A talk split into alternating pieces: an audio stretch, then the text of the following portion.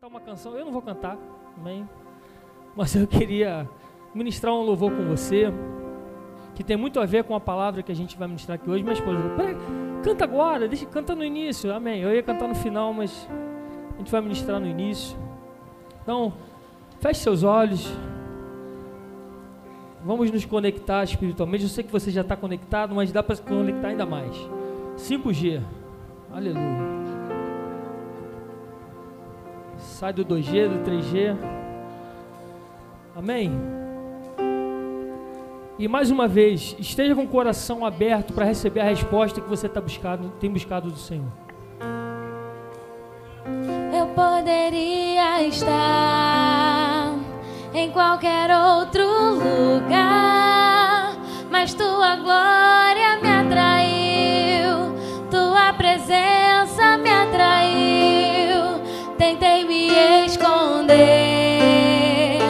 com medo de não viver. Mas tua glória me atraiu, tua presença me atraiu. É que a sarça pegou fogo e não se consumiu.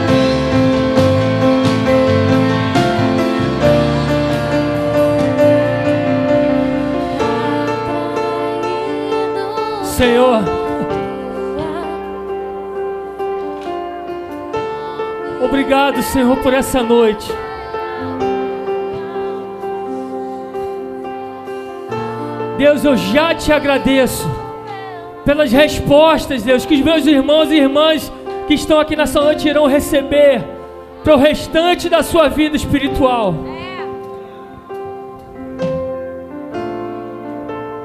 Deus, assim como um dia eu ouvi o meu nome naquela sarça ardente.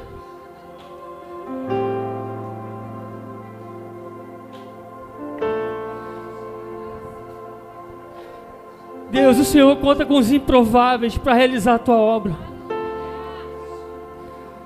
E eis aqui, Senhor, improváveis, mas que confiam na tua palavra, confiam no teu agir. Pai, que essa noite seja um marco na nossa vida. Que tudo aquilo, Deus, que tem travado ou parado o nosso chamado, Pai, nessa noite vai ser destravado em nome de Jesus. Eu declaro corações e mentes abertas, Deus, para receber a tua palavra. Há poder na tua palavra, há poder no teu nome, Jesus. Estamos aqui, Senhor, abertos, entendendo o propósito que o Senhor tem para cada um de nós. Nós te agradecemos em nome de Jesus. Amém. Glória a Deus, obrigado, louvor. Se quiser ficar aí mesmo, pode ficar. Deus abençoe. Mais uma vez, a gente a gente fala eu e o Espírito Santo eu tenho entendido daquilo que Deus tem para a nossa vida hoje, aqui nessa noite. Deus quer reativar, ativar de repente, você que está aqui nos visitando, você que ainda não é cristão, ou reativar o propósito na sua vida, através dessa resposta que você tem buscado. Então, se esse é você que quer ser ativado no chamado, ou ser reativado, porque de alguma forma você parou no meio do caminho. Essa é a sua noite. Amém? Tome posse disso. Não é para ninguém que está lá fora. Fulano tinha que ouvir essa palavra. Não, essa palavra é para nós. É para você que está aqui nessa noite. Deus fala com os presentes. Amém? E eu oro para que todo aquele que for ouvir essa mensagem do Spotify seja tocado também. Mas em primeiro lugar, essa mensagem é para você. Não é para o seu irmão do lado, não. É para você nessa noite. Amém? Tome posse disso em nome de Jesus. E através disso, através dessa resposta que você vai receber, você precisa dar resposta para Deus daquilo que você vai receber. Que forma nós vamos responder aquilo que Deus tem nos chamado a fazer? E essa resposta, mais uma vez, é individual. Você vai receber a resposta e deve responder e corresponder aquilo que Deus está chamando você para fazer. Amém? Então, o título da mensagem de hoje é A sarça continua ardendo. Respondendo ao chamado. Nós temos o objetivo aqui de falar um pouquinho acerca da história de Moisés, esse grande homem da palavra, um grande homem, um dos maiores nomes da palavra e nós vamos aprender um pouquinho com a vida de Moisés, aquilo que ele passou e aquilo que ele passou a ser através da resposta que ele recebeu, da, da presença do Senhor que ele recebeu na sua vida. Amém? Então, abra sua Bíblia em Êxodo capítulo 1. Abra e deixa aberto, a gente vai caminhar um pouquinho em Êxodo.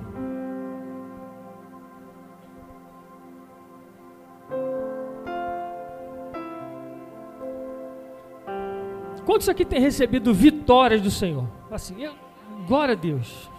Glória a Deus. De verdade, assim, eu sou vencedor. Quanto você recebido vitória? Se você está aqui hoje, você é vencedor, amém? Mas a Bíblia diz que nós somos mais do que vencedores diante de qualquer circunstância, porque não são circunstâncias que movem a nossa vida.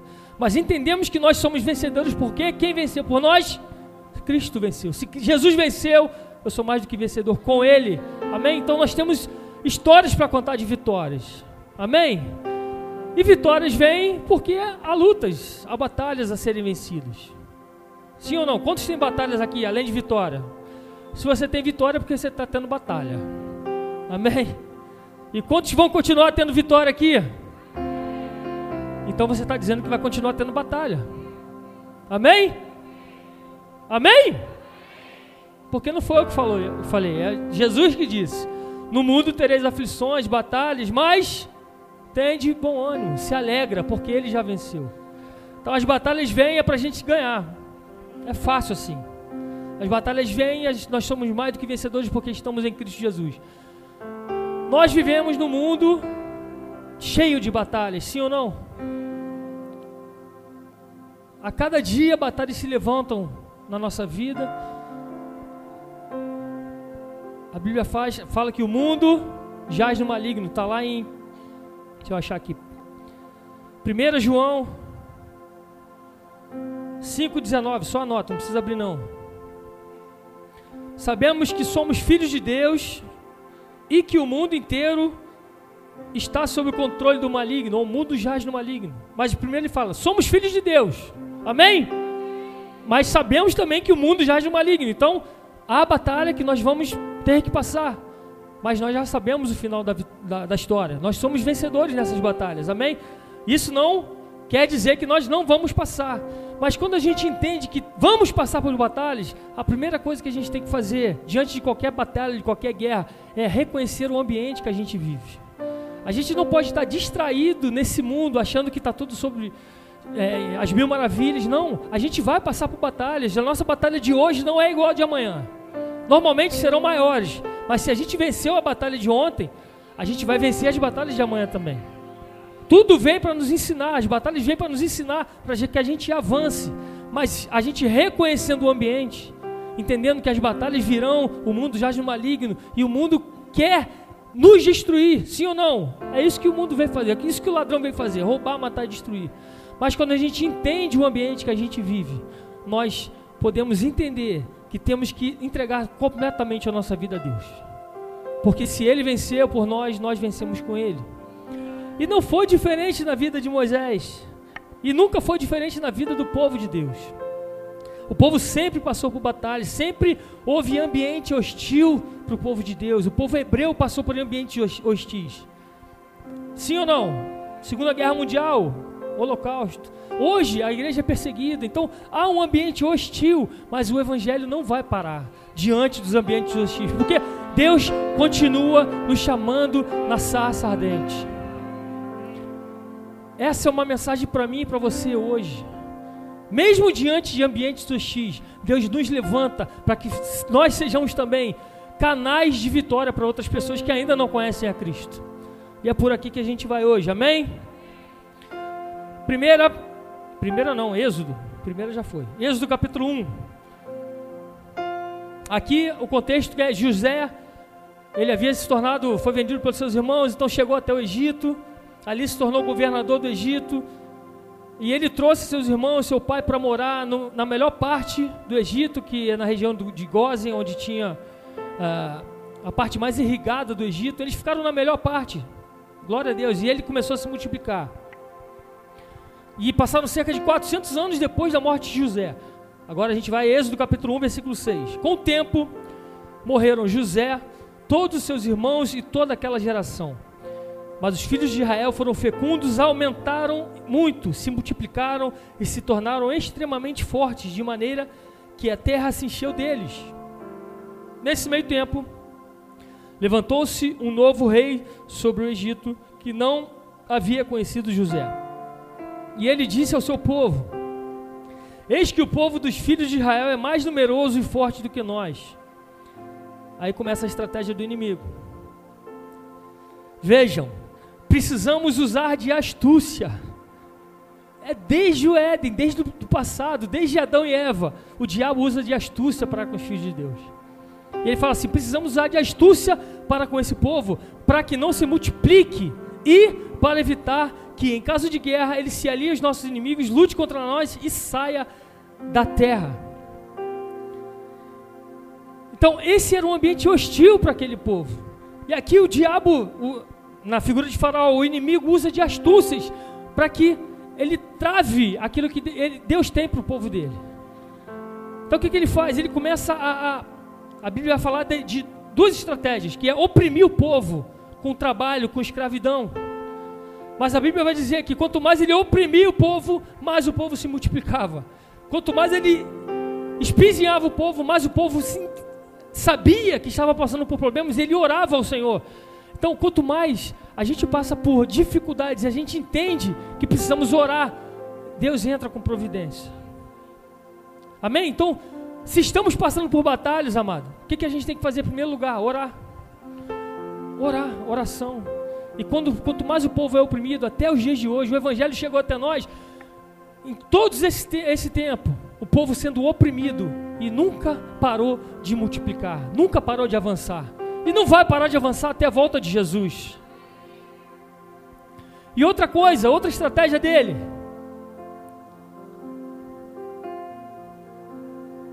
Ele manda matar todo menino que é nascido de homem, ou seja, ele queria evitar a multiplicação no natural. E quando a gente fala desse, dessa, de matar os meninos, por quê? Porque ele já estava pensando lá na frente. Mais uma vez, o diabo usa de astúcia. E o que, que isso quer dizer para nós hoje? Sabe o que, que o diabo quer fazer com, com a gente? Matar os relacionamentos. Porque quando ele mata relacionamento, porque como é que se reproduziam? Através de, aleluia, relacionamento. O que, que o diabo quer fazer para parar a igreja? É travar os relacionamentos. Quando não há relacionamento, não há multiplicação. Quando a gente entende isso, e nós entendemos isso como Igreja United, amém? Nós estamos nos relacionando. Avivamento, revelação e relacionamento. Sem relacionamento não há multiplicação. E é isso que o diabo quer fazer: travar o relacionamento. E deixa eu falar uma coisa: olha o que ele diz aqui, ó, no final do versículo 10. Precisamos usar de astúcia para com esse povo, para que não se multiplique e para evitar que em caso de guerra ele se alie aos nossos inimigos, lute contra nós e saia da terra. O diabo não queria que aquele povo saísse do Egito. Sabe o que ele queria? Escravizar o povo. E é isso que ele quer fazer com o povo hoje. Ele quer escravizar o povo de Deus nos pensamentos que o mundo tem para nós e não o que Deus tem para nós. Mas não, deixa ele, pode ficar na igreja. Desde que você comece a ter a mentalidade do mundo. Ele quer trazer para dentro da igreja a normalidade e aquilo que o mundo acha que é normal. Faz, não precisa tirar ele do mundo, não, apenas bota o mundo dentro da igreja. Essa é a astúcia do inimigo. Por quê? Porque ele sabe que dessa forma ele vai travar o ministério que Deus tem para nós, a multiplicação que Deus tem para nós, a, a escravidão na mente. Ele quer nos deixar aqui escravos na mente. Mas não, nós somos libertos pelo sangue de Jesus. Corpo, alma, espírito, somos livres em Cristo. Amém? Entenda isso, entenda as estratégias, entenda o ambiente.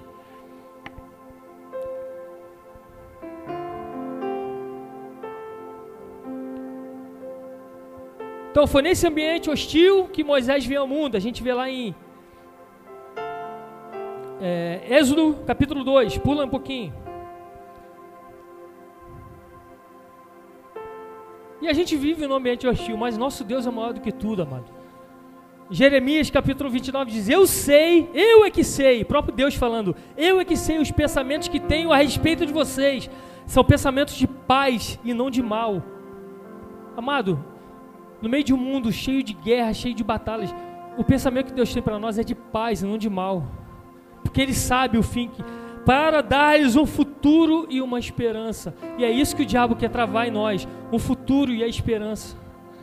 Ele quer nos aprisionar no nosso presente, naquilo que passou. Não é isso que Deus tem para nós. O que Deus tem para nós é um futuro e uma esperança. Então tire os seus olhos desse lugar das dificuldades e coloque seu, seus olhos no lugar certo, que é o Senhor, que é aquele que te dá um futuro e uma esperança. E a gente não caminha por vista, mas por fé, amém? Êxodo capítulo 2. O diabo, ele tem estratégia, mas Deus também tem as suas. Sabe o que, é que ele faz? Ele tinha planos para Moisés. E o que, é que ele faz? Ele coloca esse homem dentro do palácio do inimigo. Em Êxodo capítulo 2, versículo 1 diz que Um homem da casa de Levi se casou com uma mulher da mesma tribo. A mulher ficou grávida e deu à luz um filho. Vendo que o menino era bonito, escondeu-o durante três meses. Não podendo, porém, escondê-lo por mais tempo, pegou um cesto de junco, tapou os buracos do betume e piche, e pondo nele o menino, largou o cesto no meio dos juncos. A gente vai ver que a filha de Faraó acha o menino, a irmã dele, Miriam, estava lá de longe olhando. Ela chega até ela. Você quer que quer, quer ajuda para cuidar do menino? E ela falou que pode levar. E quando ele for maior, você traz para mim. Então, olha o que Deus faz. E para isso, essa mulher ainda recebeu um salário. Olha a estratégia de Deus. Eu vou colocar o menino lá dentro, mas enquanto isso, eu tenho um plano para ele. Eu tenho um plano para essa família. Eu vou colocar ele lá dentro, mas enquanto isso, eu vou cuidar dele. Então, Deus cuida de nós em todas as circunstâncias, independente do ambiente que a gente vive. O Senhor cuida de nós em cada detalhe, amado. Amém? E a Bíblia vai dizer que esse menino cresceu. Joquebed conseguiu esconder o menino. Joquebed, Moisés não vai morrer. Escondeu o menino por três meses. Depois que ele cresceu, a Bíblia não diz quantos anos, mas depois que ele cresceu, ele foi morar com Faraó. Mas nesse período que ele viveu com a sua mãe e com seu pai, ele foi ensinado nos caminhos do Senhor. Tanto que ele, ele sabia quem ele era, ele tinha certeza da sua origem, ele sabia que ele era hebreu. Por quê? Ele foi ensinado, atenção, mães e pais. Você tem uma grande responsabilidade de ensinar o teu filho no caminho que deve andar. Porque depois que ele for para a faculdade, para as amizades, para onde for, ele vai saber a sua origem, ele vai conhecer quem ele é em Deus. Nós temos essa grande responsabilidade. Joquebed, qual é o nome do pai de Moisés? Eu não lembro. Alguém sabe?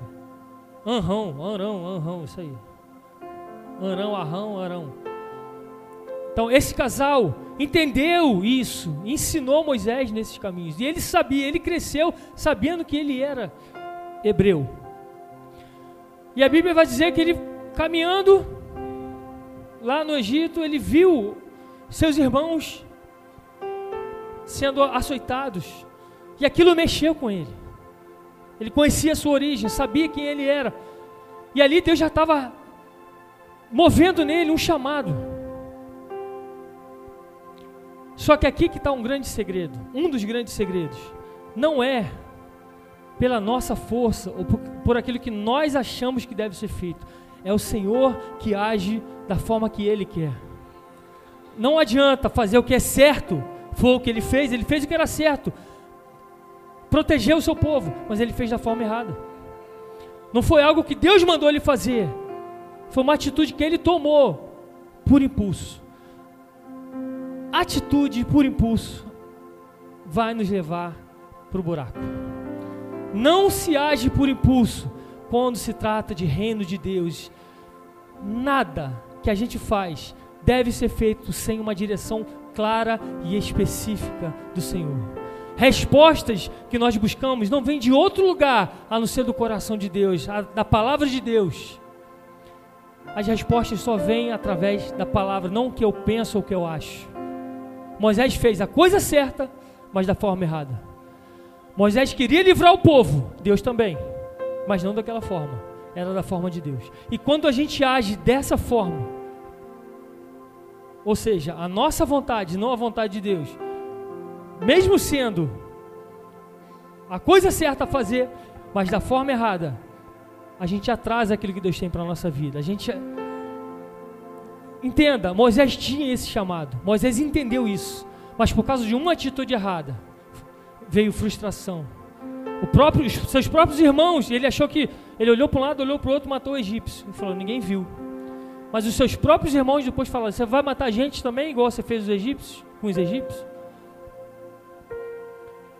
Então, uma atitude errada fez ele sair daquilo que Deus tinha para ele naquele momento. Deus tinha planos na vida de Moisés. Foi Deus que colocou Moisés naquele lugar. Deus tinha planos para libertar o povo através da vida de Moisés. Mas uma atitude errada. Uma atitude errada. Por quê? Porque ele não ouviu a voz do Senhor. Fez ele parar por 40 anos 40 anos no deserto. Moisés tinha 40 anos quando isso aconteceu, fugiu para o deserto. Ele ficou 40 anos no deserto. Quando ele chega, ele foge, vai para Midian. A Bíblia vai dizer que ele encontra sete filhas de Jetro que estavam ali. Alguns pastores expulsaram ela, queria água para os seus camelos e expulsaram ela, elas. Moisés ajuda elas. Eu estou resumindo, tá, amado? Depois você lê isso. É só a introdução. A introdução é meia hora, amanhã é feriado, mais uma vez. Jetro, elas chegam em casa, o que, que houve? Vocês chegaram mais cedo? Falei, não, é porque um homem, um egípcio, e provavelmente estava com as roupas egípcias, um homem do Egito nos ajudou. falei, cadê esse homem? Traz aqui. Resumindo, ele casa com Zípora, tem dois filhos e ele fica na comodidade ali. Um homem que tinha um chamado de Deus, por causa de uma atitude errada, começa a viver uma vida confortável. Mas que não era aquilo que Deus tinha para a vida dele. E quantas vezes nós fugimos do chamado que Deus tem para nós? E a gente vive uma vida confortável, mas aqui dentro, aqui dentro a gente sabe que não é isso que eu fui chamado a fazer. Mais uma vez, abra o seu coração. Eu não sei pelo que você passou, se você foi perseguido por irmãos, ou uma atitude sua fez você parar diante daquilo que Deus tem para a sua vida. De repente você está aqui nessa casa hoje, vindo de outra casa, mas se você, você se sentiu injustiçado, e cuidado com a justiça própria. Quem nos justifica é o Senhor. Mas essas coisas muitas vezes nos param daquilo que Deus tinha para a minha vida. Estão atrasando aquilo que Deus tem para a minha vida. Mas mais uma vez, essa é uma noite de reativar chamados aqui. A sarça continua ardendo. Deus ainda chama a gente pelo nome. Amém? É o seu nome que Ele está chamando nessa noite. Não importa as atitudes que você tomou no passado, não importa aquilo que fizeram para você.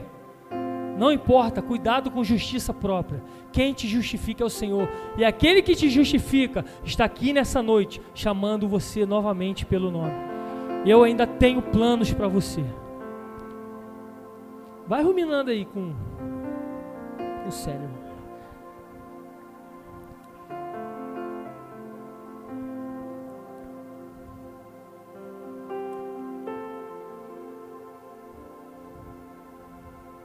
Muitas vezes essa fuga me coloca em um lugar confortável. Que lugar confortável é esse? Não, ninguém me nota. Estou bom aqui no meu cantinho. Não, tá bom. Só sou eu e Deus, eu e Deus. Cristo em casa. Mas você e Deus sabe que não é isso que Deus tem para sua vida. Por quê? Atitudes suas erradas ou alguém fez algo com a sua vida. Não importa. Você e Deus sabe que não é esse lugar que Deus tem para sua vida. E foi Ele que marcou esse encontro com você aqui nessa noite. Aqueles que têm um chamado,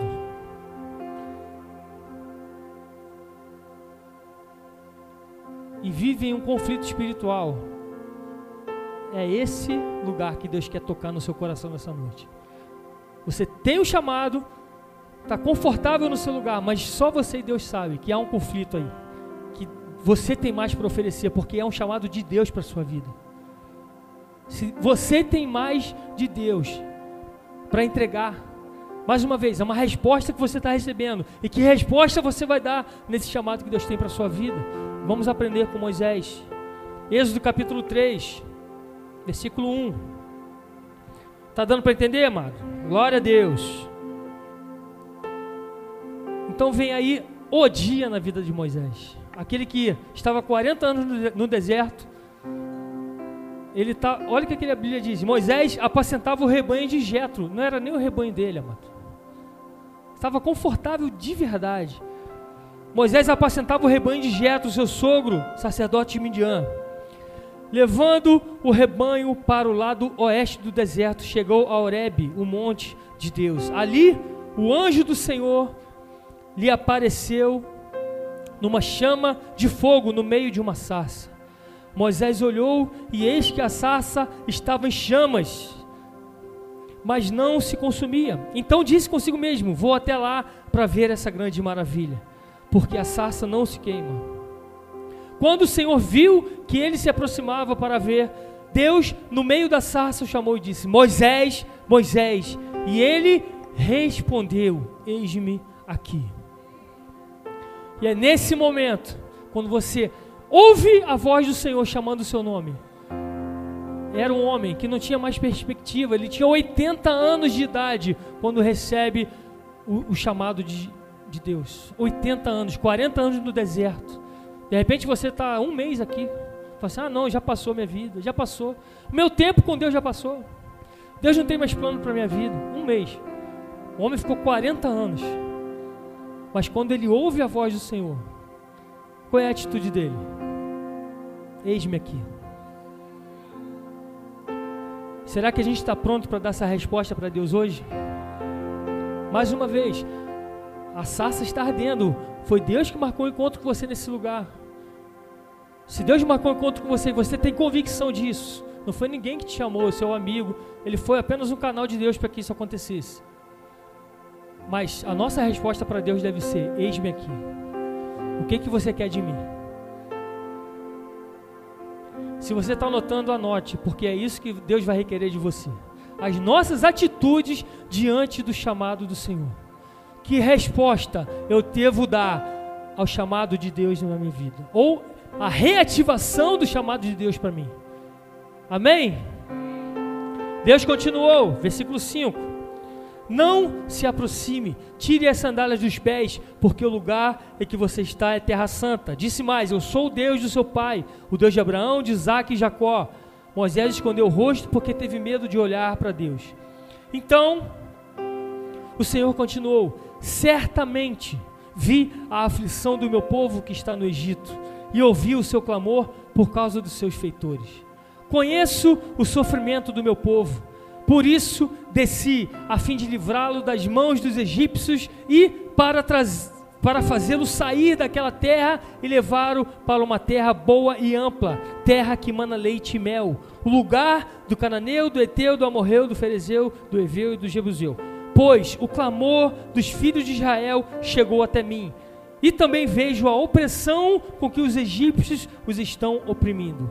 Agora venha, e eu o enviarei a Faraó para que você tire do Egito o meu povo, os filhos de Israel. Então Deus deixa muito claro para Moisés o que ele queria. Deus deixa claro para ele o ambiente daquele povo que ele conhecia, que ainda estava há 40 anos lá no Egito sendo oprimido. Ele conhecia a opressão, porque ele viu a opressão, matou o egípcio. E aquele, aquele chamado é reativado na sua vida. Você lembra? Você lembra? Sou eu que tenho os planos para tirar aquele povo de lá, mas eu quero usar a sua vida. E eu quero que você coopere comigo. E deixa eu te falar aqui uma coisa. A gente costuma dizer que nós somos instrumentos na mão de Deus. Não, amado. Nós cooperamos com aquilo que Deus está fazendo somos cooperadores de Deus naquilo que Ele está fazendo. E Ele chama Moisés para cooperar com Ele. E Ele tem, está chamando nós hoje, nessa noite, para cooperarmos e continuarmos cooperando com Ele, para tirar, para livrar o povo das garras do inimigo. Se nós fomos libertos, nós fomos chamados a trazer liberdade para o oprimido também. O Espírito do Senhor está sobre nós para isso. Ele nos ungiu para isso para libertar, libertar o cativo. E o chamado de Deus para nós é esse hoje, continua sendo. Ele ouve a oração do seu povo, ele ouve a oração do oprimido. Ele quer que nós cooperemos com ele para que isso seja feito. Eu quero aqui parabenizar o pessoal do You Reach. Cadê aqui o pessoal que estava lá ontem? Foi ontem? Anteontem, né? Sexta-feira. Gente, que trabalho maravilhoso. Essas pessoas entenderam o seu chamado, têm trabalhado nesse chamado, têm atendido o eis-me aqui, o chamado de Deus, falando: Eis-me aqui, Senhor. E eu sei que tem mais gente que deseja fazer isso. Então, o pessoal que é de Rich, levanta a mão aí. Gente, se você deseja fazer isso, procure essas pessoas. Em nome de Jesus, há um povo clamando, um povo gemendo apenas por uma palavra. Uma palavra, de repente, pode, um abraço, não precisa nem abrir a boca, um abraço seu vai trazer essa pessoa de volta. Então Deus precisa de nós, sim ou não? Parece que é, ah, Deus, não, sim, Deus conta com a gente. A Bíblia diz que até os anjos queriam fazer isso, mas Ele comissionou a nós, a mim e a você, nós fomos chamados para isso. Ele nos chama, assim como chamou Moisés, uma pessoa que tinha esquecido já do seu chamado, 40 anos, estava confortável no seu lugar, no seu cantinho, no deserto. Aí Deus fala assim: vem cá, vou falar contigo, vou agir o sobrenatural aqui para sua vida. E essa chama está ardendo aqui hoje, mais uma vez. Deus está chamando o seu nome hoje aqui. O seu tempo ainda não acabou. O seu tempo ainda não acabou. É apenas o início daquilo que Ele quer fazer na sua vida. Sabe quando vai acabar o nosso tempo? Ou quando Jesus voltar, ou quando a gente for para a glória. Enquanto isso, nosso tempo ainda não passou. Eu só preciso responder ao chamado do Senhor. Então eu quero, quero trazer três pontos que são prática para nós hoje. Três pontos práticos de como eu devo responder a esse chamado que Deus está fazendo para mim hoje. Deus está chamando você pelo nome hoje. Mais uma vez, a resposta para a sua vida. De repente você está aqui há muito tempo, ou você está aqui hoje. De repente você vem para cá hoje, já recebe a resposta hoje, em nome de Jesus. Mas não importa, o que importa é que Deus está chamando você pelo nome e Ele deseja que você declare: Eis-me aqui, usa a minha vida. Eu estou pronto, Senhor, apenas me usa. E de que forma prática eu devo responder ao chamado de Deus?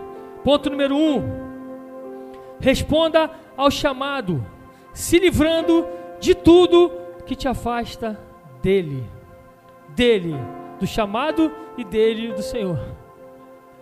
Responda ao chamado, livrando-se de tudo o que te afasta dele.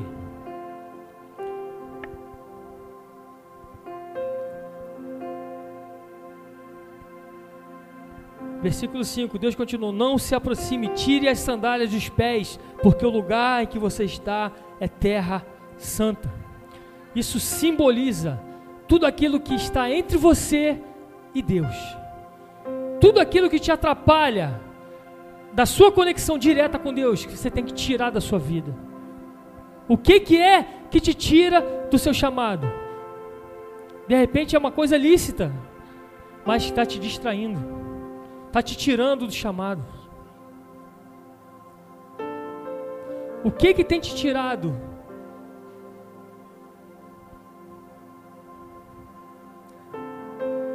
da presença do Senhor. De repente você era uma pessoa que adorava o Senhor diariamente, pela manhã, lia a palavra, mas há quanto tempo você não faz isso? E Deus está falando: tira tudo que atrapalha a nossa conexão. Porque Ele quer nos usar, mas para isso nós precisamos ter conexão direta com o coração do Pai. E dessa forma, a gente só vai conseguir através da leitura da palavra, da oração, da intimidade com o Senhor, da intimidade com aquele que chama. Porque eu preciso fazer a vontade dele, não a minha. Mas para conhecer qual é a vontade dele, eu preciso me relacionar com ele. Tira as sandálias dos pés, tudo aquilo que me afasta da presença do Senhor, da conexão que eu preciso ter com o Senhor eu preciso afastar da minha vida. Algumas delas, prioridades erradas. Entenda, prioridade errada, não que, exemplo, trabalho. Trabalho é errado? Não. Família é errado? Não. Até bens materiais, nada disso é errado, tudo é lícito. Mas se isso está tirando a prioridade do reino de Deus, isso está te atrapalhando a seguir o chamado. E de repente o trabalho que está tirando do chamado. De repente são as amizades que estão tirando do chamado. Isso é tudo aquilo que me afasta da presença do Senhor. Ou seja, eu preciso voltar à santidade. E voltar à santidade não é ajoelhar no milho, orar dez vezes por dia, não. É apenas voltar à prioridade, que é o reino de Deus. Porque todas as demais coisas serão acrescentadas. Quem falou isso foi o próprio Jesus. Busque em primeiro lugar o reino de Deus, a vontade do Senhor, que tudo isso se acrescentará na sua vida. As bênçãos te perseguirão, amado. Tira as sandálias dos pés. Sandália é algo ruim? Era algo. Não, isso aí é, é, é do Egito. Tira, é do Egito. Não, não tem nada a ver. Deus queria. Eu quero ter eu e você, conexão direta. Então não se distraia. De repente é uma série. É bênção. Algumas, algumas não. Mas isso está te tirando da presença, do chamado. Você sabe que tem um chamado e não se desenvolve no chamado. Não se qualifica para o chamado. Não lê livros extras além. De... Aliás, peça indicação em nome de Jesus. Mas isso vai te qualificar para o chamado. Quanto tempo você gasta vendo série ou fazendo coisas lícitas? E quanto tempo você gasta com o Senhor e aquele que te chamou? É questão de prioridade. O que Deus está falando para Moisés? Volta a ter prioridade. A prioridade sou eu na sua vida. Eu sempre serei a sua prioridade. Deus sempre é a nossa prioridade. Deve ser a nossa prioridade. Mas muitas vezes mais uma vez, o diabo usa de astúcia, usa de distrações para nos tirar do propósito. E Deus está falando, eu estou te chamando, eis-me aqui, primeira coisa, eis-me aqui, glória a Deus, então vamos começar. Tira toda a distração, porque eu quero falar com você para que você age naquilo que eu tenho. Era uma vontade do Senhor, agora sim. É a minha vontade tirar o povo do Egito. Agora você me ouve, porque eu quero te usar dessa forma. Tá, tá, tá. E ele entende isso. Outra coisa, pressão social. Sabe o que é isso? Valorização e normalização de atitudes do mundo. Amado, a igreja é santa, a igreja é incorruptível. Nós não podemos nos misturar com as coisas do mundo. O mundo não pode, ele vai tentar, mais uma vez, ele não quer tirar a gente do mundo mas ele quer entrar na igreja com os pensamentos mundanos, com aquilo que é mundano se tornando normal na igreja. Amado, isso não vai acontecer quando a gente não está distraído. Mas se a gente se distrair, ah, não tem nada a ver. Você gosta de nada a ver, né? Existem princípios cristãos que são inegociáveis e são atemporais. São princípios na palavra. E isso é inegociável. E nossas maiores batalhas, amados, estão aqui ó, na nossa mente. É essa a maior batalha que nós temos. Preocupações, ansiedade, escolhas erradas que nos fazem parar. Mas a Bíblia diz em Romanos capítulo 12, versículo 2, para nós renovarmos a nossa mente através da leitura da palavra, ou seja, tirar as sandálias dos pés. Volta ao Senhor, volta a Ele, Ele vai renovar a sua mente através da palavra e do relacionamento com Ele. Mais uma vez, Ele quer usar você no ex aqui. Mas nós precisamos entender que a prioridade é Ele. E quando a prioridade é Ele, as nossas vontades ficam de lado. E as nossas vontades, na verdade, as nossas vontades se tornam a vontade de Deus. Nós vivemos as vontades de Deus. Quando a gente entende isso, nós fazemos a vontade de Deus de forma alegre. Como o pastor Caio falou aqui sobre a alegria de estar nesse lugar. Se eu faço a vontade de Deus e entendo isso, a vontade dele vai ser a minha vontade. E a minha vontade de estar aqui, a minha vontade de estar entre os irmãos. Porque a prioridade passa a ser ele. Não permita que nada nesse mundo te afaste daquilo que Deus tem para a sua vida. Amém? Santidade ao Senhor. Ponto número dois. Responda ao chamado confiando plenamente no agir de Deus. Aqui, novamente, Deus fala a Moisés. Moisés mostra toda a sua humildade, muitas vezes até a sua inadequação E quando ele fala isso, eu falo, então aí nesse lugar você está pronto. É nesse lugar de se sentir inadequado, de incapaz, que Deus pode mostrar a sua capacidade. Porque todos os milagres, prodígios e maravilhas que ele fez, as dez pragas no Egito, foram obras da mão do Senhor. E ele fala, mas eu sou pesado de língua, eu não sei falar. É isso aí. Está pronto. Não, mas aí Deus fala para ele: O que, que você tem na mão? Eu tenho um cajado, um bordão que eu estou guiando as ovelhas. É só isso que eu preciso. Você vai usar isso daí para realizar os milagres, prodígios e maravilhas. Amado, Deus vai te usar na sua simplicidade. Deus vai te usar com o que você tem a oferecer ao Senhor. Nem todo mundo tem a mesma coisa para oferecer ao Senhor. Mas o que você tem para oferecer, ofereça, porque é através disso que Deus vai realizar as suas obras. Porque não são as nossas obras, são as obras dele.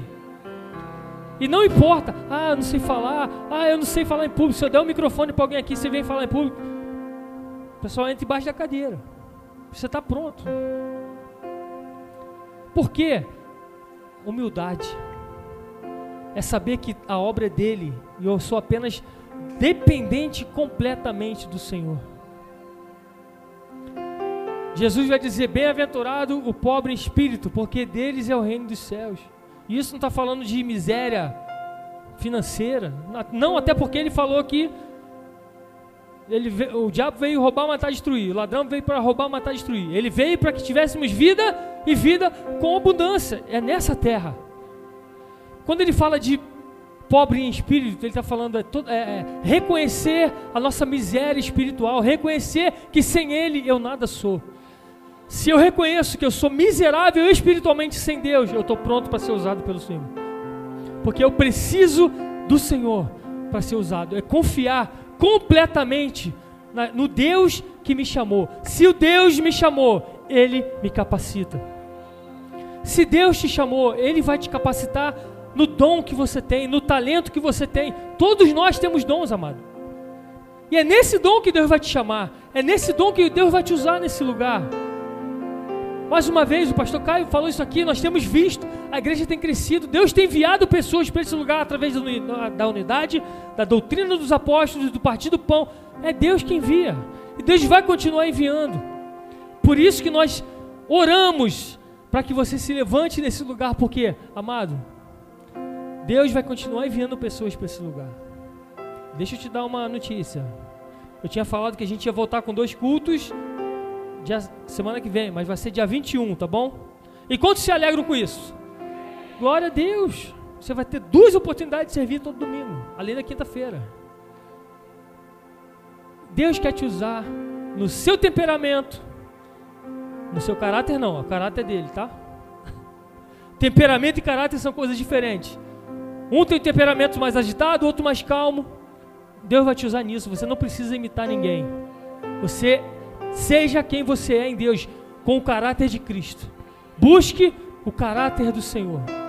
É o caráter de Cristo no seu temperamento. Deus vai te usar de forma sobrenatural. Mas nós não fazemos nada sozinho. Através, muitas vezes a gente passa por dificuldades para começar. Deus vai colocar pessoas ao seu lado. Colocou Arão para ajudar Moisés. Mas Senhor, eu sou pesado de lábio, Senhor, mas manda outro. Tá bom, vou mandar teu irmão Arão. E você, se você for ler na palavra, os cinco primeiros milagres que foram feitos, as cinco primeiras maravilhas foi Arão que fez. Mas a partir da quinta, Moisés assume nós não estamos sozinhos para realizar esse chamado. Deus vai colocar pessoas ao nosso lado para nos ajudar. Então olha para essa pessoa do seu lado aí. Isso. Ela vai te ajudar no seu caminho, na sua caminhada. Nós não estamos sozinhos aqui. Você não foi chamado para cumprir o chamado de Deus sozinho. Mas é no poder do Senhor e naquilo que eu tenho para oferecer, na minha humildade, na minha simplicidade, Deus vai te usar confiando no Senhor, confia nele, não importa. Isso não pode ser algo que vai travar o seu chamado, a sua inadequação. Amém? Muitas vezes é isso que tem parado o seu ministério. Não, mas eu, eu não sei, eu não consigo. Amado, simplesmente diga sim. Diga sim ao Senhor. Há pessoas precisando do seu abraço. De repente, esse lugar de perseguição que você precisa voltar é o seu trabalho. De repente, a sua família, você foi perseguido e Deus quer te usar ali naquele lugar. Entenda. Deus tem um lugar. Há um lugar para você falar do amor de Deus. Há um lugar para você falar do poder de Deus, aquilo que Deus fez na sua vida. Apenas se levante nesse lugar. Mais uma vez, estamos aqui toda quinta e domingo, nos unindo para adorar o Senhor, para aprender do Senhor, para ser espalhados por essa cidade. Se você entende isso, quando a gente entende isso, entende esse chamado, amado, quantas pessoas nós podemos resgatar do império das trevas? Quantas pessoas? Que seja uma, não importa, que seja seu parente, que seja seu marido, que seja seu filho. Mas entende, entenda, se capacite também. Deus nos capacita, mas eu preciso demonstrar, responder a isso. Responder com a minha força, com a minha vida. Deus nos chama, mas eu preciso me levantar. Moisés entendeu isso, entendeu? Ele poderia recusar. Não, aqui estou bem. Vou ficar no meu cantinho, eu não quero servir. Treinamento de voluntário? Não, estou fora. Quero ser só membro. Não tem problema. Mas aquele que se levantar, Deus vai usar. Aquele que se dedicar a fazer a obra do Senhor, Deus vai encher a sua boca, Deus vai encher as suas mãos. O que você tem para oferecer é isso que as pessoas vão receber. É através da sua vida, amém? A humildade deve ser seguida de atitudes. Humildade é fazer e glorificar ao Senhor. Porque quando eu sou humilde, eu faço, mas eu dou toda a honra, toda a glória e todo louvor ao Senhor que me chamou.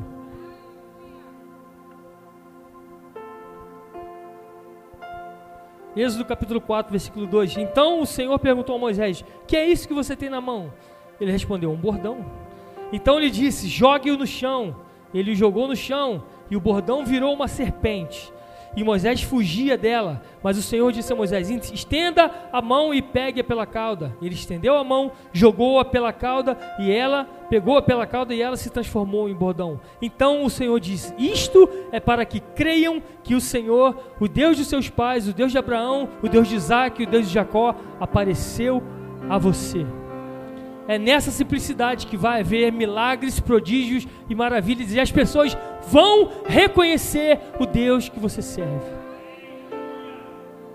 Se é isso que você tem, entregue ao Senhor. Entrega ao Senhor. Não retenha, entrega. Mas eu não sei falar entrega, eu sou envergonhado. Entrega. Entrega, porque Deus vai te usar no seu potencial. Porque Ele é o maior interessado nisso. Não era o bordão, era o Deus por trás do bordão. Não é só falta de capacidade, é o Deus por trás de você que vai te ajudar nisso.